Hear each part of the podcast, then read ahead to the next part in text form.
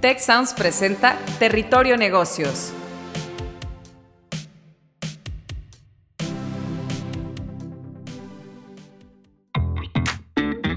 Bienvenidos de nuevo a Territorio Negocios.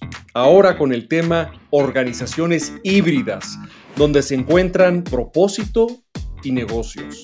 Hoy estamos conversando sobre este tipo de organizaciones no convencionales, organizaciones que se rigen por otros principios o lógicas diferentes a las de una empresa tradicional. Y es por eso que hablaremos de empresas híbridas. Este tipo de empresas son las que pueden operar con una lógica de mercado, por un lado, pero también de comunidad, o bien de mercado y de familia. Por eso se les conoce como híbridas, pues tienen una doble misión, como también puede ser generar ganancias y tener un impacto positivo en el medio ambiente. Preguntémonos qué es lo que hace exitosas a estas empresas que tienen pues, el doble desafío de la rentabilidad y de atender algún otro valor o alguna otra causa. ¿Y qué relación tienen estas empresas con el sentido del propósito? Cómo funcionan, qué retos tienen, cuáles son sus ventajas y desventajas.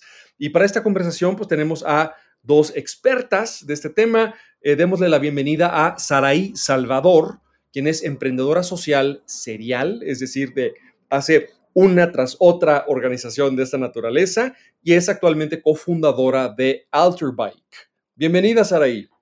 Muchísimas gracias.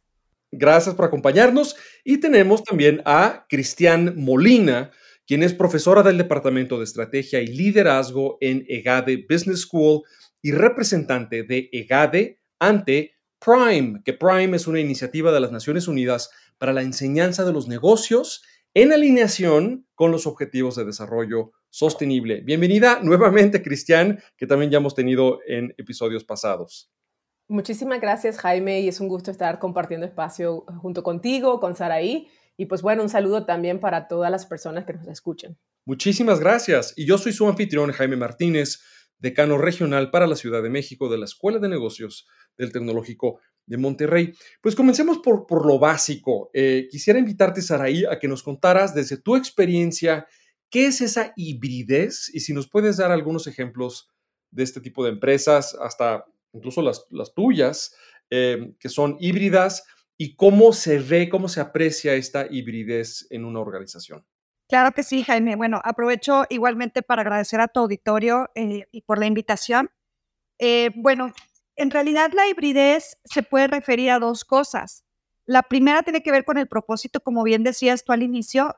originalmente las empresas son concebidas o, se puede pensar que existen pues para eh, maximizar las ganancias, ¿no? Y cuando hablo de ganancias me refiero a retornos económicos o financieros, dividendos y, eh, este tipo de retornos para, para los, stakeholders o las partes interesadas, eh, principalmente pues accionistas.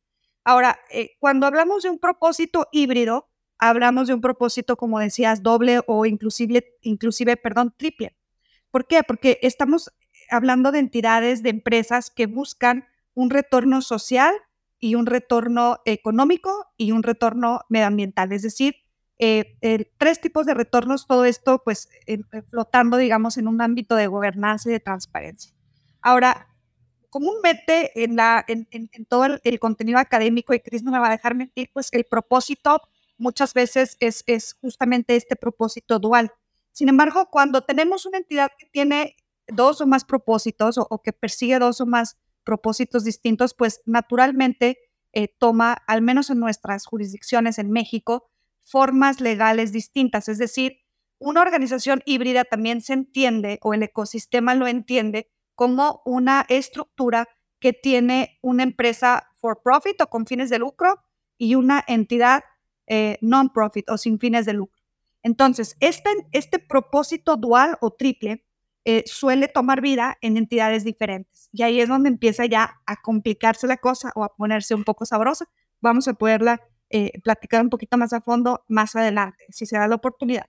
Ahora, eh, me comentabas algunos ejemplos. Mira, a mí la verdad me gusta dividir los, los ejemplos o, platicar sobre distintos tipos de, tipos de ejemplos, analizando a la empresa o a esta entidad eh, con, eh, tres stakeholders diferentes. Primero, teniendo alguna población vulnerable como proveedores, después teniendo a otro grupo vulnerable como empleados y también se puede como clientes, donde hay una ligera y muy eh, peligrosa línea de lucrar con lo que llamamos base de la pirámide, que son todas estas personas en, una situación económica, em, digamos, este, de clase... Así es, así es. Entonces, por ejemplo, para, para poderles platicar un ejemplo que me gusta mucho de cómo poder integrar a personas eh, de una población vulnerable como empleados, a mí me gusta mucho, perdón, como proveedores, a mí me gusta mucho el ejemplo de Someone Somewhere. Someone Somewhere es una marca que eh, eh, comienza con unos chicos en la universidad y, que se interesan ¿no? por dar trabajo y dar oportunidades de mercado a mujeres principalmente eh, que tienen este oficio legendario de bordado, ¿no? Del bordado. Entonces, comienzan a trabajar con ellas em, y desarrollan una serie de productos que contienen en, en, su composición, digamos, este bordado. Entonces salen pues unas blusas muy coquetas con, una, con unas eh, bolsitas frontales muy lindas donde viene el, bordado de estas mujeres. Y así van construyendo una marca que hoy, pues me parece que ha tenido varias rondas de inversión, tienen em, representaciones sucursales y ventas en otros países, Estados Unidos al menos, y está creciendo de manera muy interesante Someone Software. Entonces, lo que sucede es que gracias a la venta de, los productos y de este modelo de negocio, pues ellos tienen la oportunidad de vincular a todas estas comunidades y a todas estas, eh, principalmente mujeres artesanas, pues a la elaboración de productos. Después está cómo integrar a una población vulnerable como empleados, ¿no? Estos stakeholders, como este grupo de interés, empleados. Bueno, pues ahí te puedo platicar sobre muchas empresas. Me gusta mucho el ejemplo de Pizza. Pizza es una empresa que eh, crea un, producto muy sexy, muy, muy rico, muy innovador. Es una pizza que elaboran, eh, cuya masa es elaborada con maíz azul. Entonces es una pizza de maíz azul eh, muy peculiar y además tiene guisos muy mexas, muy mexicanos. Arriba tienen, algunas tienen, por ejemplo, chapulines o flor de calabaza. Pero lo interesante no nada más es el producto, que la verdad es un producto muy rico, muy sabroso, sino que también eh, ellos lo que hacen es construyeron todo un modelo para incluir a personas que estuvieron en situación de abandono social. Ellos le llaman abandono social a eh, personas que vienen de distintas categorías o distintos eh, eh, medios. puede ser personas que estuvieron en situación de calle o personas que vienen de alguna casa hogar, etc. Entonces está muy interesante cómo al y comprar alguna pizza, que por cierto recién estrenaron un modelo B2B muy interesante para el retail y para Oreca, entonces, bueno, aquí las personas que elaboran las pizzas y quienes atienden las sucursales físicas, pues provienen de este contexto. Y por último, para dar un ejemplo, eh, clientes, ¿no? Los clientes, a mí me gusta mucho el ejemplo de Ilu México. Ilu México también es una empresa mexicana, las tres son mexicanas, que eh, vende energía, ¿no? Paneles de energía solar a personas en comunidades muy, muy lejanas. Eh, ahorita si quieren podemos platicar un poco sobre los retos que tienen estas empresas y, cómo, y cómo evitar el greenwash, el greenwashing, perdón, pero a mí me gustan estos tres ejemplos y un poco pues eh, eh, creo que con eso cierro mi primera intervención. Si quieren profundizar, pues me van diciendo. Gracias, Saraí. Y, justamente hago el pequeño anuncio de que los fundadores y fundadoras de Someone Somewhere son egresados justamente del, del TEC de Monterrey. Eh, y hemos tenido el, placer aquí en Territorio de Negocios, incluso de tener a Alejandro Sousa de Pixa eh, como invitado también aquí, precisamente exponiendo algunos de estos temas fascinantes que, mencionas. Cristian, quisiera invitarte a redondear la, respuesta que Saraí nos da sobre cómo puede la audiencia ver en los hechos, más allá, ella, eh, Saraí ya lo dijo, del greenwash, del discurso, ver en los hechos la hibridez. La hibridez, ¿cómo se puede ver? ¿Cuál es la evidencia de la hibridez en una organización? Gracias, Jaime. Y bueno, yo creo que pues estamos súper alineadas también, Sara y yo. Yo traía el ejemplo de, de Ilum México justamente, pero bueno, me regreso un poquito a esto que tú mencionabas, o sea, de la naturaleza de lo híbrido, ¿no? Eh, en realidad, pues a mí me encanta también eh, pues irme a las, definiciones de los diccionarios y pues si tú lo buscas, eh, pues lo híbrido es un resultado de elementos que provienen de distinta naturaleza, ¿no? Entonces, como Saraí lo, mencionaba, quizás aunque hemos estudiado más esta, de pronto esta dualidad, ¿no? Estas dos elementos diferentes que se unen y forman o, le dan forma a una organización, a una empresa, pues puede ser que todavía pues eh, la esencia de una organización pues sea todavía más compleja, ¿no? Eh, pero definitivamente al unir elementos diferentes, entonces empezamos a ver contradicciones los líderes y las personas que trabajan en este tipo de organizaciones, pues se van a enfrentar muchas veces a demandas o presiones de, que lo llevan, digamos, a, diferentes extremos, ¿no? Eh, incluso, pues también a la forma en que se comportan, a las prácticas, a, las, a los procesos que adoptan eh, y a la identidad misma, ¿no?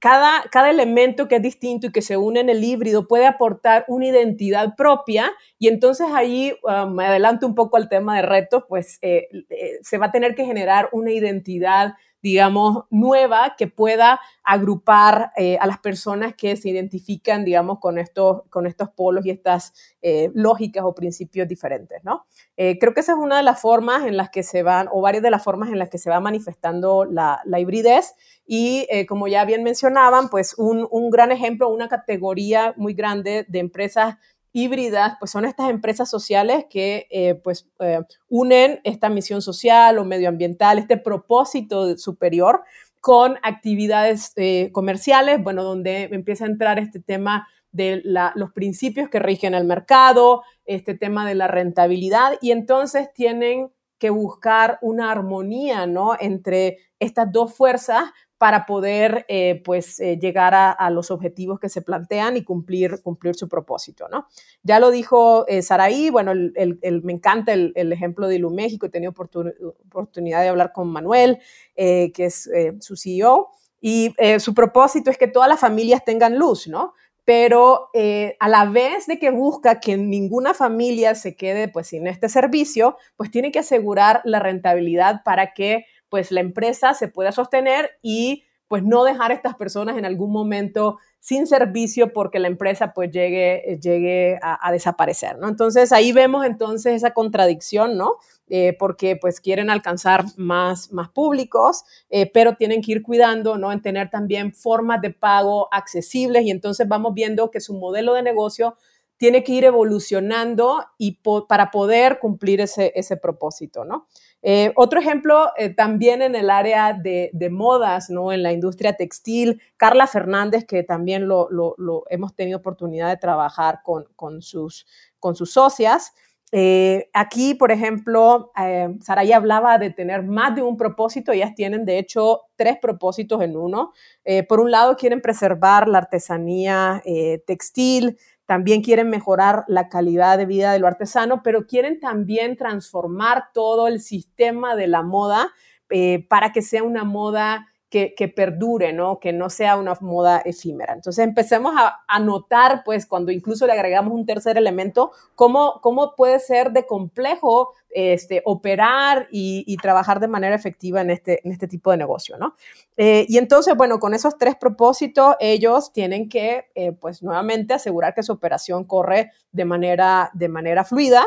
Eh, con los temas de diseño, ¿no? Los procesos de producción en los que co-crean con los artesanos, ¿no? Entonces, ir ideando todas esas, esas actividades que les van a permitir armonizar todos esos propósitos, eh, pues eh, definitivamente pues, puede ser complejo, ¿no?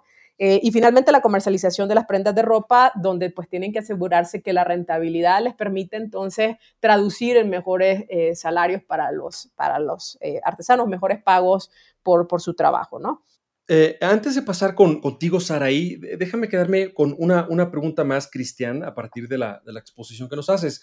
Seguramente mucha gente en la audiencia escuchará pues estos ejemplos que nos compartes de organizaciones híbridas y dirán, pues ojalá todas las empresas, todas de cualquier tamaño, ¿no? Tuvieran un segundo o un tercer propósito en lo social o en lo ambiental.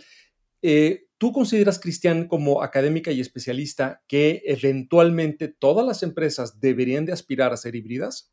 Yo creo que, yo creo que bueno, eh, hemos visto que el propósito actualmente, pues eh, más y más empresas están adoptando, digamos, este, este elemento de su intención estratégica, ¿no? Y, creo que pues diferentes, diferentes fuerzas, ¿no? Por ejemplo, la, laboral, ¿no? Las personas que, que, se están integrando al mercado laboral, los jóvenes de hoy en día están buscando eh, pues generar una diferencia, ¿no? Este, marcar una diferencia en su, en su entorno y entonces están todas esas fuerzas, los consumidores también quieren que cuando están consumiendo algún producto o, comprando algún servicio, pues puedan también, eh, pues, generar una huella positiva, ¿no? Y entonces yo creo que pues se van alineando todas las fuerzas y por ahí también Saraí nos mencionaba del tema legal. En algunos países pues también eh, pues se han ido adoptando o, generando pues este, bases legales para que pues eh, en, sus estatutos las empresas puedan ya tener esta, esta forma, ¿no? De acuerdo, y, eso me permite conectar con, contigo, Saraí. Saraí, mencionabas al principio que en ocasiones distintos propósitos requieren de distintas personas, personas morales, distintos vehículos, ¿no? Entonces tienes por un lado a la eh, sociedad anónima de capital variable, pero tienes al mismo tiempo, eh, por otro lado, a la donataria o la fundación que la empresa de alguna forma mantiene, ¿no? Em, pero, pero creo que entre los retos, pues también está el que esto genere un silo. Entonces, por un lado, tienes a la, a la empresa haciendo lo que quiere o persiguiendo estrictamente la rentabilidad.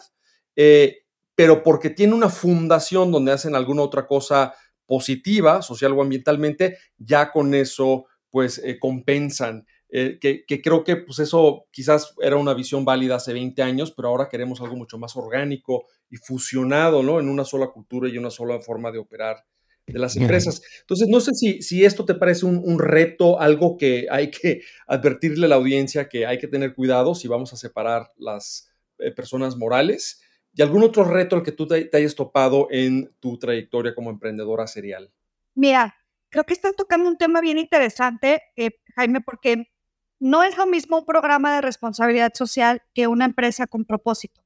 Los ejemplos que estuvimos platicándoles, Cris y yo, si se fijan, son stakeholders de la empresa. Estamos integrando a personas de alguna población vulnerable dentro del modelo de negocio un programa de responsabilidad social, no estoy diciendo que no sea eh, necesario para el mundo, claro que sí, pero no es lo mismo. Un programa de responsabilidad social suele ser una alternativa distinta que no necesariamente está dentro del modelo de negocio de la empresa, ¿no? Por ejemplo, es por eso que las empresas, bueno, normal, no, está, no está de más, o sea, aquí en México no se puede aún tener una empresa de esta, de esta categoría que ahorita voy a ahondar más, sino que lo que hacemos los emprendedores sociales es que tenemos dos entidades, como lo decía al inicio, ¿no? Solemos tener una entidad eh, lucrativa y una entidad no lucrativa, que por supuesto eso después implica en retos como, por ejemplo, tener una administración doble, partes interesadas, en fin, cosas mucho más profundas y retos mucho más profundos. Pero es muy interesante lo que planteas para dejar claro eh, eh, con tu auditorio que no es lo mismo, ¿no? ¿Lo necesita el mundo? Sí. ¿Es lo mismo? No. Entonces, ¿qué sucede aquí? En México solemos tener, como te repito, estas dos identidades. No existe en México aún, estamos trabajando en ello, no existe aún una figura, una categoría societaria para las empresas con propósito. Hay un modelo que existe a nivel mundial y en Latinoamérica ha adoptado la forma de una categoría societaria que es llamada eh, BIC, que es de beneficio e interés colectivo. Esto es una empresa que permite incluir el impacto dentro de la estructura misma de la categoría societaria de la empresa. Entonces, actualmente en México eh, estamos trabajando y estamos revisando junto con un grupo de eh, abogados y abogados expertos, eh, redactando la propuesta para tener una ley de beneficio e interés colectivo en México, de tal forma que ya no tengamos que dobletear, ¿no? Es decir, tener dos entidades para tener el mismo impacto, ¿no? Entonces, por ahí, este, no sé, me, me, me te, regreso la palabra, Jaime, para que me digas por dónde nos vamos, pero espero que más o menos por ahí vaya quedando un poco más claro. Excelente, y me encanta cómo estamos separando lo que es una empresa que, que tenga un programa de responsabilidad social eh, con su variante ambiental, que no es necesariamente lo mismo que una empresa con, con propósito, que tiene este esta hibridez, pues mucho más integrada a su cultura y al modelo de negocio y a su operación. Me parece sumamente importante porque luego tú mencionabas también el greenwashing al, al principio, Saraí. A veces la empresa dice, no, pues aquí ponemos a la gente, ¿no? Por encima de, pero pues en los hechos no, no necesariamente es así. O ese otro valor, eh, pues lo tienen en uno de los silos, lo tienen en alguna área o en alguna otra persona moral, pero realmente no está integrada al, día a día de la organización. Y eso me lleva ya a la tercera pregunta para ir cerrando esta fascinante conversación, em, donde quisiera eh, eh, ahora sí que seguir profundizando contigo, Saraí, que es qué estrategias o qué acciones en el día a día tienen que estar adoptando las empresas híbridas para, para ser pues, congruentes con esa hibridez y esos otros propósitos eh, que son igual de importantes que la rentabilidad. ¿Cómo es el día a día de una organización así?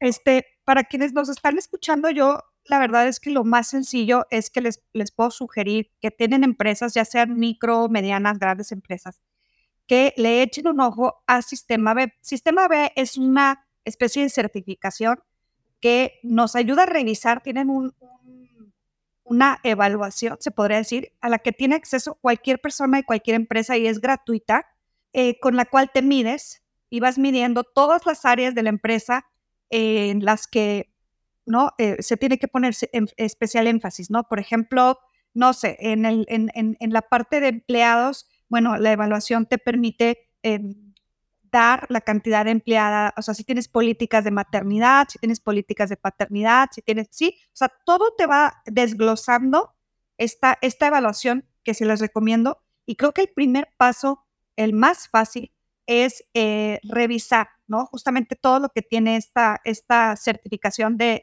de, sistema B para convertirse en empresa B eh, y posteriormente pues ir ahondando un poco más eh, en, en, el propósito. Creo que aquí el mensaje central, Jaime, es cuál es el éxito.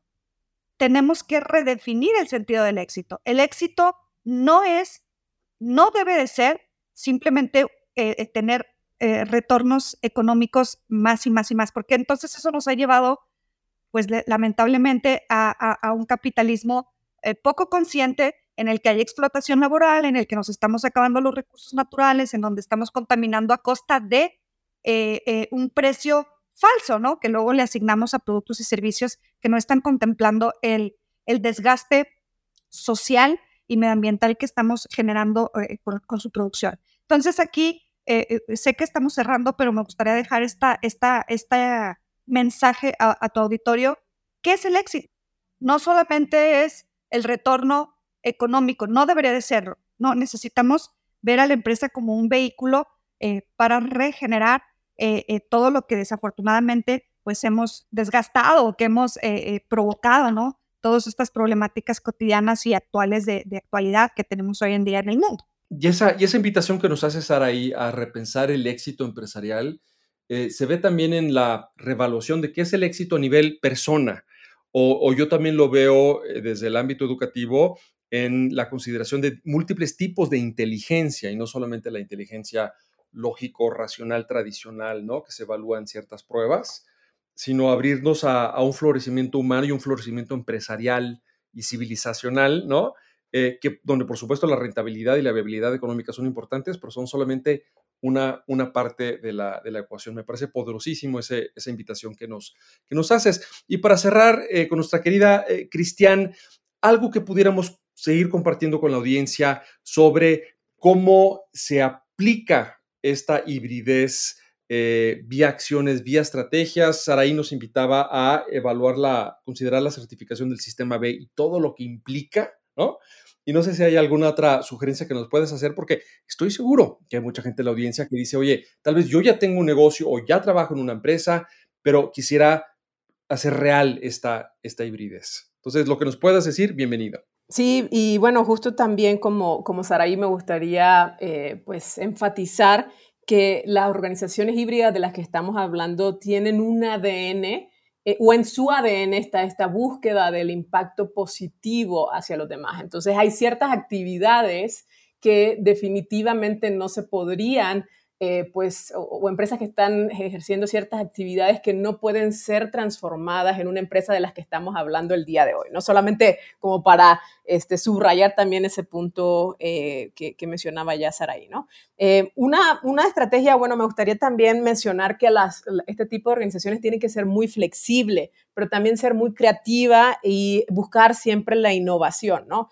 Hablábamos de que dado que está en su ADN, esta es su esencia, ¿no? Esa búsqueda de ese propósito que va más allá de generar ganancias y que tiene eh, pues un resultado positivo en el medio ambiente o en la sociedad, en estos grupos también vulnerables que nos hablaba eh, Saraí hace, hace un momento, ¿no? Entonces, en ese proceso, la empresa tiene que ser flexible para que su modelo de negocio vaya cada vez más reflejando esas soluciones a esas problemáticas sociales y ambientales que benefician a un grupo eh, específico, ¿no? O, a varios grupos, como, como, como también ya lo, lo, hablábamos.